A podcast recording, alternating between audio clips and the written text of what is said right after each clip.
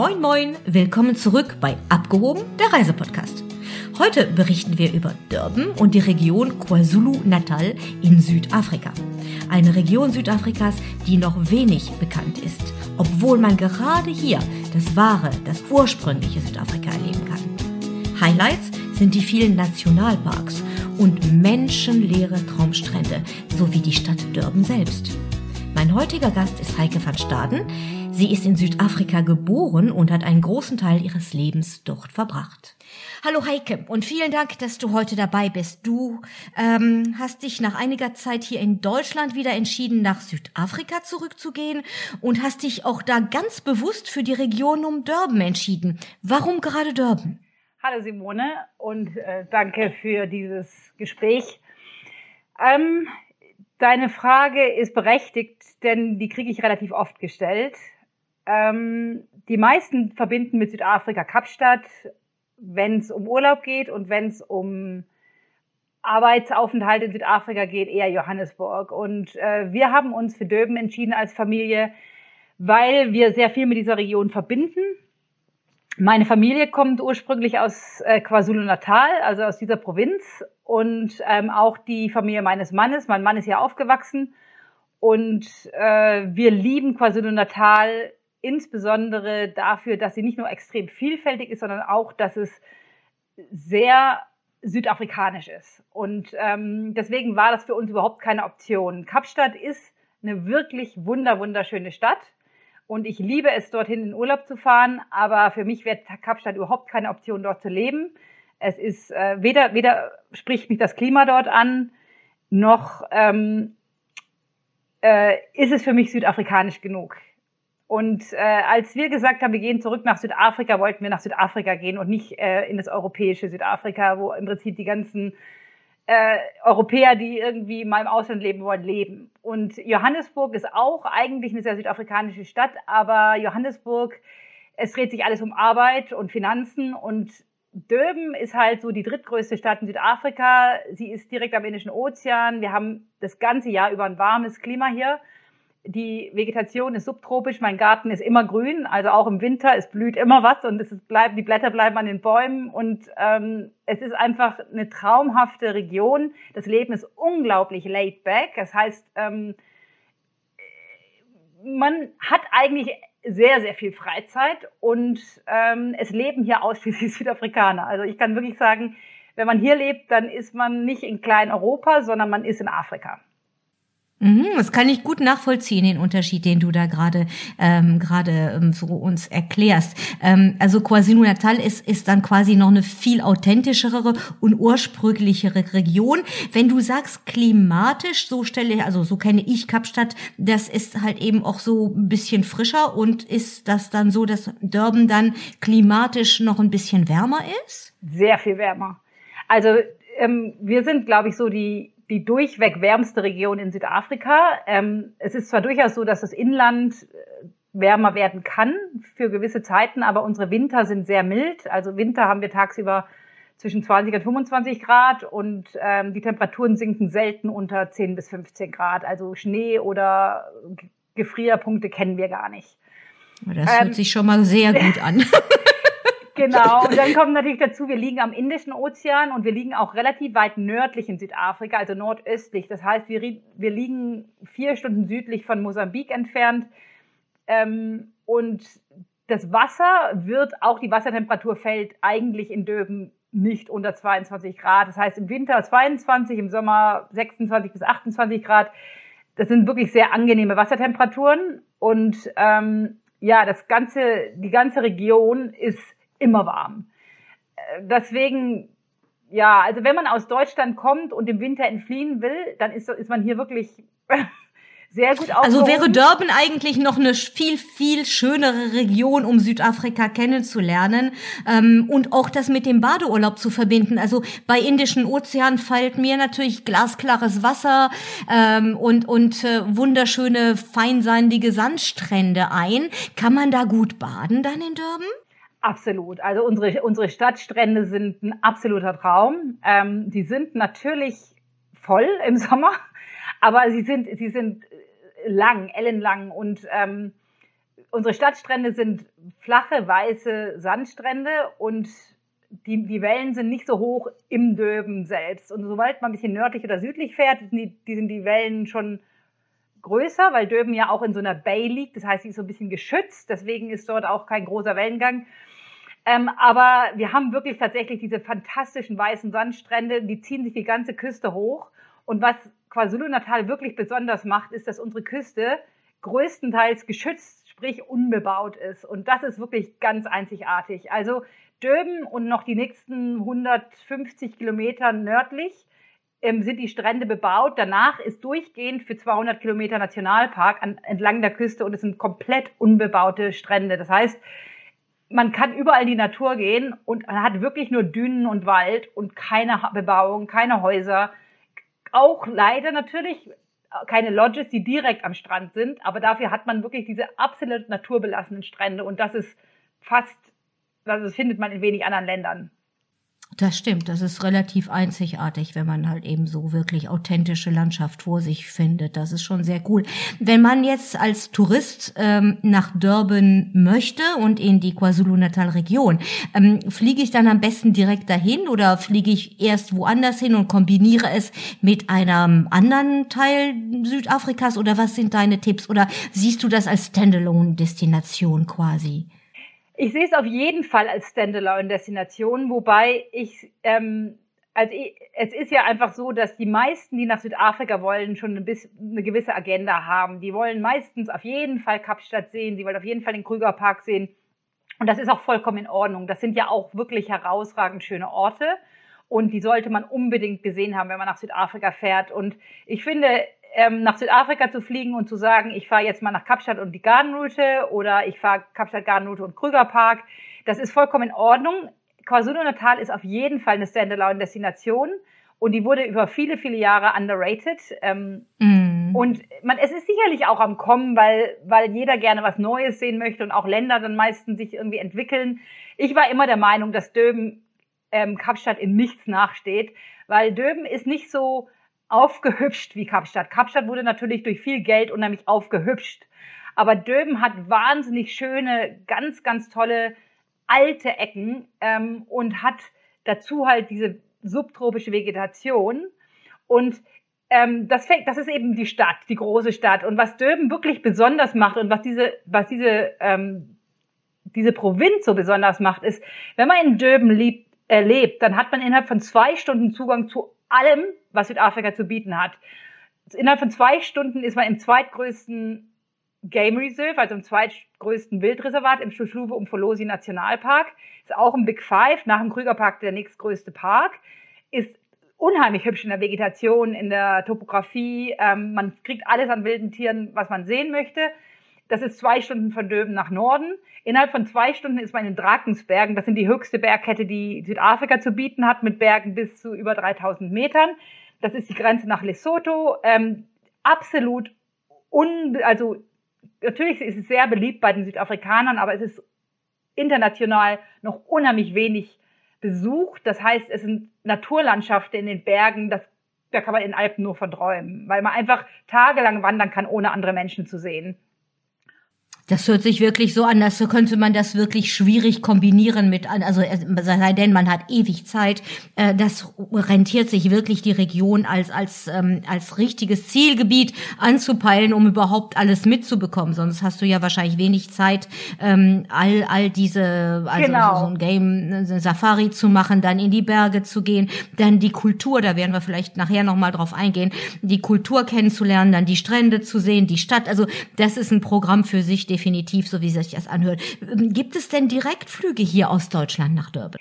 Direktflüge gibt es nicht. Also so ich muss dazu sagen, man muss natürlich fairerweise sagen, dass keiner genau weiß, wie die Flugpläne in Zukunft aussehen ja, werden. Ja, klar, ja, das stimmt, das stimmt. Wir also in der befinden uns mitten in der Corona-Krise und gehen ja davon aus, dass die Flugkapazität nachher ganz, ganz anders aussehen wird genau. als die, die wir vorher gekannt haben. Hast du völlig recht. Ganz genau. Die Flugpläne werden so zusammengestrichen und man muss natürlich auch sagen, es gehen Airlines pleite. Und dazu zählt leider auch die South African Airways. Und die South African Airways waren ganz zuverlässiger Carrier nach Südafrika. Und zwar hatten die zwei Direktflüge jeden Tag aus Frankfurt und München nach Johannesburg und auch nach Kapstadt.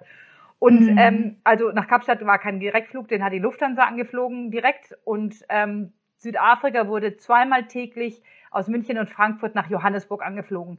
Aber es ist wirklich nur ein einstündiger Weiterflug von Johannesburg, einmal umsteigen ähm, und dann ist man in Döben. Also direkt aus Deutschland ist nichts geflogen.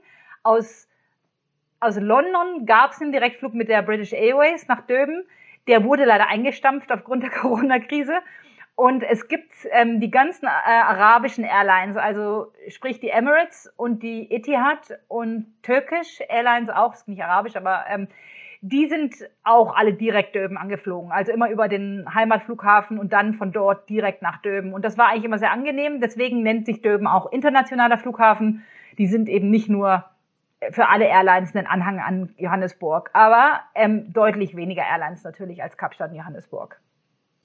Also diese Airlines wie Etihad, Qatar und, und Emirates äh, sind ja eigentlich auch im Moment relativ aktiv noch genau. und versuchen die meisten Verbindungen aufrechtzuhalten. Und das sind ja auch Airlines, die ab vielen deutschen, zumindest bei Emirates und bei Qatar, die ab vielen deutschen Flughäfen Verbindungen anbieten. Und wenn man dann von dort aus direkt weiterfliegen kann nach Durban, das hört sich doch super an. Und da wird sicherlich, ähm, gehe ich mal einfach jetzt mal von aus, dann nachher nochmal eine Flugverbindung wieder existieren. Und wenn wenn nicht, wie du sagtest, über Johannesburg dann eine Stunde weiter nach Durban. Das ist wirklich keine, keine große Sache.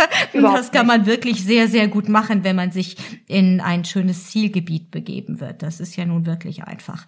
Ähm, meine nächste Frage wäre, ich habe auch aus vielen Reisenkatalogen, wenn man immer zwar Zulu Natal gesehen hat, so Bilder, dann hat man irgendwie so ein bisschen was Folkloristisches, etwas ähm, sehr Authentisches so an Bildmaterial Material, sehr kulturelles gesehen. Ist dieses Image, was ich so im Kopf habe, richtig oder total falsch? Es ist absolut richtig. Und ich würde auch fast so weit gehen, um zu behaupten, dass KwaZulu-Natal weitgehend eigentlich noch die authentischste Nation, also Provinz ist und auch ähm, KwaZulu-Natal, wie der Name sagt, ist sehr stark durch die Zulus geprägt und die Zulus sind mhm. einer von zahlreichen Stämmen in Südafrika, die allerdings ein sehr dominanter Stamm sind, weil sie immer, also zahlenmäßig der größte Stamm sind, der ein, größte einzelne Stamm. Es gibt ja die Zwanas und die Kosas und die ähm, Debele und noch zig andere. Aber die Zulus waren immer sehr stark und sogar die Europäer kennen, wenn sie auch wenig aus der Kultur der anderen Stämme wissen, ist ja der Begriff Shaka Zulu aufgrund dieser Serie, die in den 80er Jahren gelaufen ist, vielen Leuten ein Begriff. Und der Zulu-Stamm ist ein Kämpferstamm gewesen, ein unheimlich stolzer Stamm, der ein ganz reiches Kulturgut hat. Und die Zulus leben sehr stolz ihre Kultur. Und das ist wirklich beeindruckend. Das zeichnet sich auch oder es zeigt sich sehr stark in, im Alltag. Ähm, wenn man mit Zulus zusammenarbeitet, sie ähm, sind unheimlich stolz und der Stolz verknüpft sich dann auch mit der Art und Weise, wie sie sich kleiden, wie sie sich geben. Sie sind ähm, wirklich ein Volk, was in keinster Weise irgendwie geduckt herumläuft, sondern eigentlich die Brust rausstreckt und sagt, hier, wir sind stolz auf das, woher wir kommen und wer wir sind. Und das ist in Südafrika nicht immer überall der Fall. Und das macht, finde ich, das Zululand besonders. Ähm, und was ich sicherlich auch hervorheben möchte, ist der Einfluss der Inder. Die Inder sind in Afrika ähm, also auch als Einwanderer nicht in kleiner Zahl vertreten, aber es gibt meines Wissens keine größere indische Stadt außerhalb Indiens als Döben. In Döben leben, so viel ich weiß, um die eine Million Inder.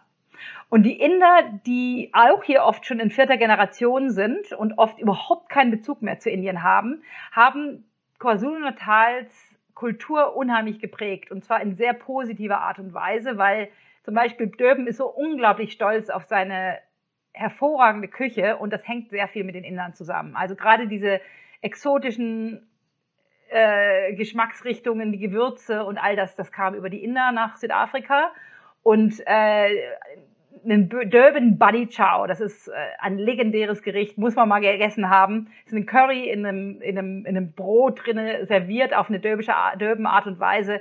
Das ist eines der besten Dinge, die man eigentlich so essen kann. Und ja, die Inder, die bringen einfach Vielfalt in die Region. Und ich finde, dass ähm, die Regenbogennation in kaum einer anderen Region besser erlebt wird wie hier, weil es ist nicht ein Nebeneinander herleben, es ist ein Miteinanderleben. Und das kann man nicht über alle Regionen in Südafrika sagen.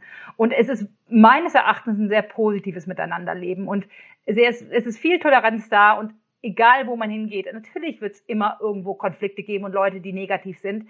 Die Mehrheit in Döben und Umfeld und in der ganzen Provinz sind sehr, sehr positiv und sehr tolerant und leben sehr gerne nebeneinander. Also meine Nachbarn zu rechts und links sind Zulus. Oben ist er ein Inder und unten ist er ein anderer europäischstämmiger Südafrikaner. Also wir sind wirklich sehr, sehr gemixt und das finde ich genauso schön an Döben. Das hört sich wirklich wow an. Wir wünschten, die Welt wäre überall so. wenn ich noch mal ganz kurz auf diese Zulu-Kultur eingehen kann. Ähm, ich fliege jetzt als normaler Touri ähm, nach Durban. Ähm, wie erlebe ich die da? Was, was muss ich machen, um, um mit den Einheimischen wirklich auch in Kontakt zu kommen und wenn ich daran interessiert bin, mehr über deren Kultur zu erfahren?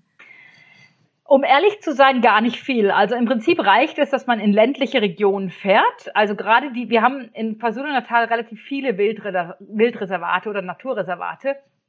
Und es reicht eigentlich, dass man rausfährt und die ganzen Reservate sind umgeben von Zulu-Gemeinden, die auch noch relativ traditionell leben.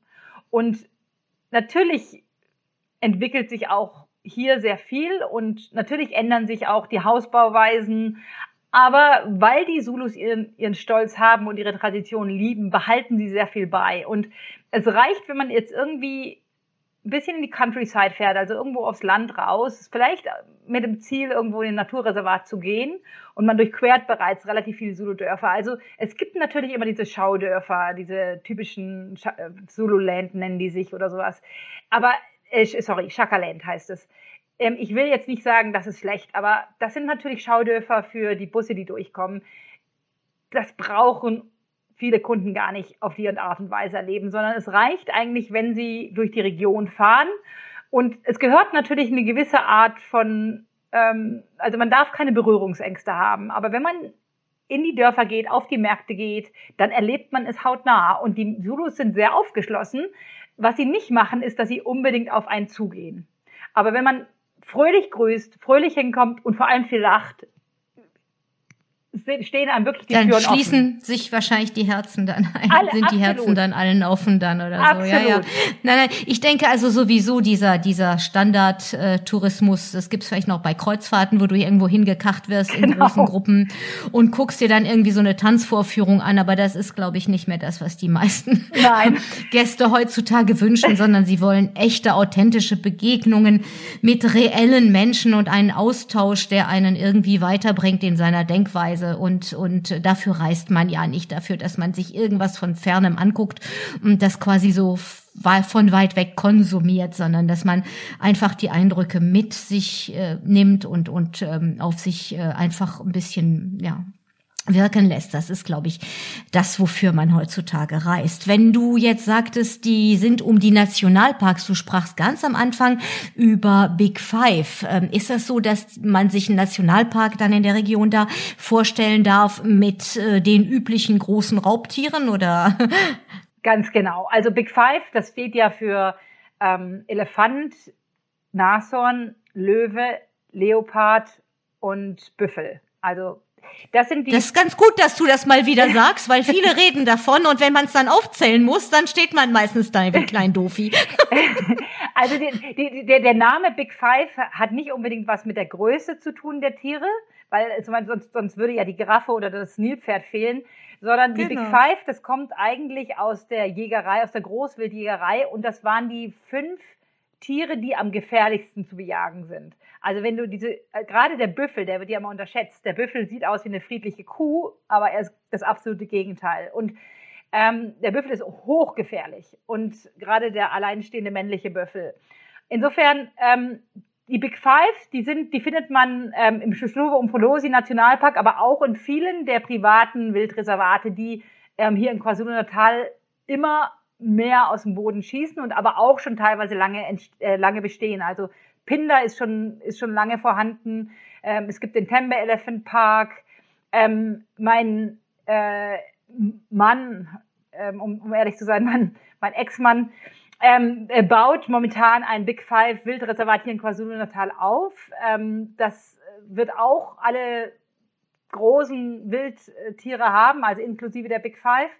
Und wenn ich auch sage, die Zulu-Gemeinden leben drumherum, es ist so, dass natürlich gewisse Gebiete, die früher als teilweise als Farmland genutzt wurden oder beziehungsweise Brachlagen, die oft im in Eigentumschaft der, der, der Communities, also der, der, der Zulu-Gemeinden sind, dass vieles von diesem Land, mit dem können die Zulus nicht wirklich was anfangen. Es gehört ihnen das Land. Es ist nicht wirklich ähm, vom Boden her hat es nicht die Gegebenheiten, um Landwirtschaft zu betreiben. Ähm, es wird viel Forstwirtschaft betrieben, aber auch die Forstwirtschaft, die, die ähm, ist nicht wahnsinnig zuträglich langfristig für die Böden. Und das Beste, was man eigentlich mit diesen, mit diesen Ländereien machen kann, ist sie einfach wieder verwildern zu lassen und wieder der Natur zurückzugeben. Und das ist so in den letzten 30 Jahren unheimlich viel entstanden hier in KwaZulu-Natal, weil wir eine sehr, sehr grüne, sehr wilde Provinz sind. Und ähm, die Gemeinden haben natürlich unheimlich viel Vorteil davon, dass ihr Land umgewandelt wird in Wildreservate, weil das sind meistens natürlich sehr ländliche Regionen, wo es keine Arbeitsplätze gibt, wo es keine ähm, gerade keine Krankenhäuser, keine Schulen, das sind die ärmsten Regionen des Landes. Und wenn dort ein Wildreservat entsteht, dann ähm, sind es in der Regel erstens mal kriegen die Communities, also die Gemeinden kriegen dafür natürlich ähm, eine Pacht, dass ihr Land mhm. gepachtet wird. Dann werden sie einbezogen, also alle die, die ganzen Mitglieder der Gemeinde werden im Prinzip ausgebildet, um dann innerhalb dieses Reservats zu arbeiten sei es äh, in der Tourismusindustrie, sei es ähm, als, als Ranger oder als Guide ausgebildet zu werden.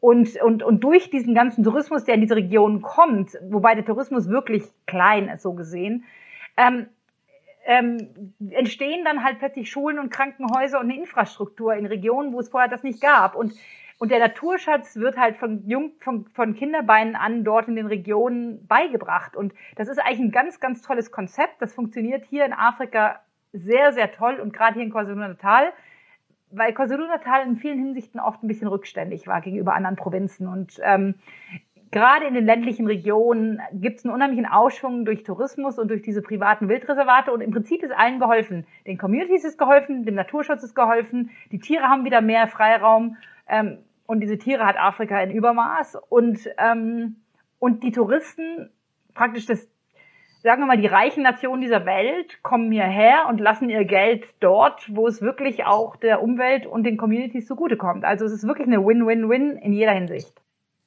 Top, das hört sich so an, als müssten wir das unbedingt unterstützen.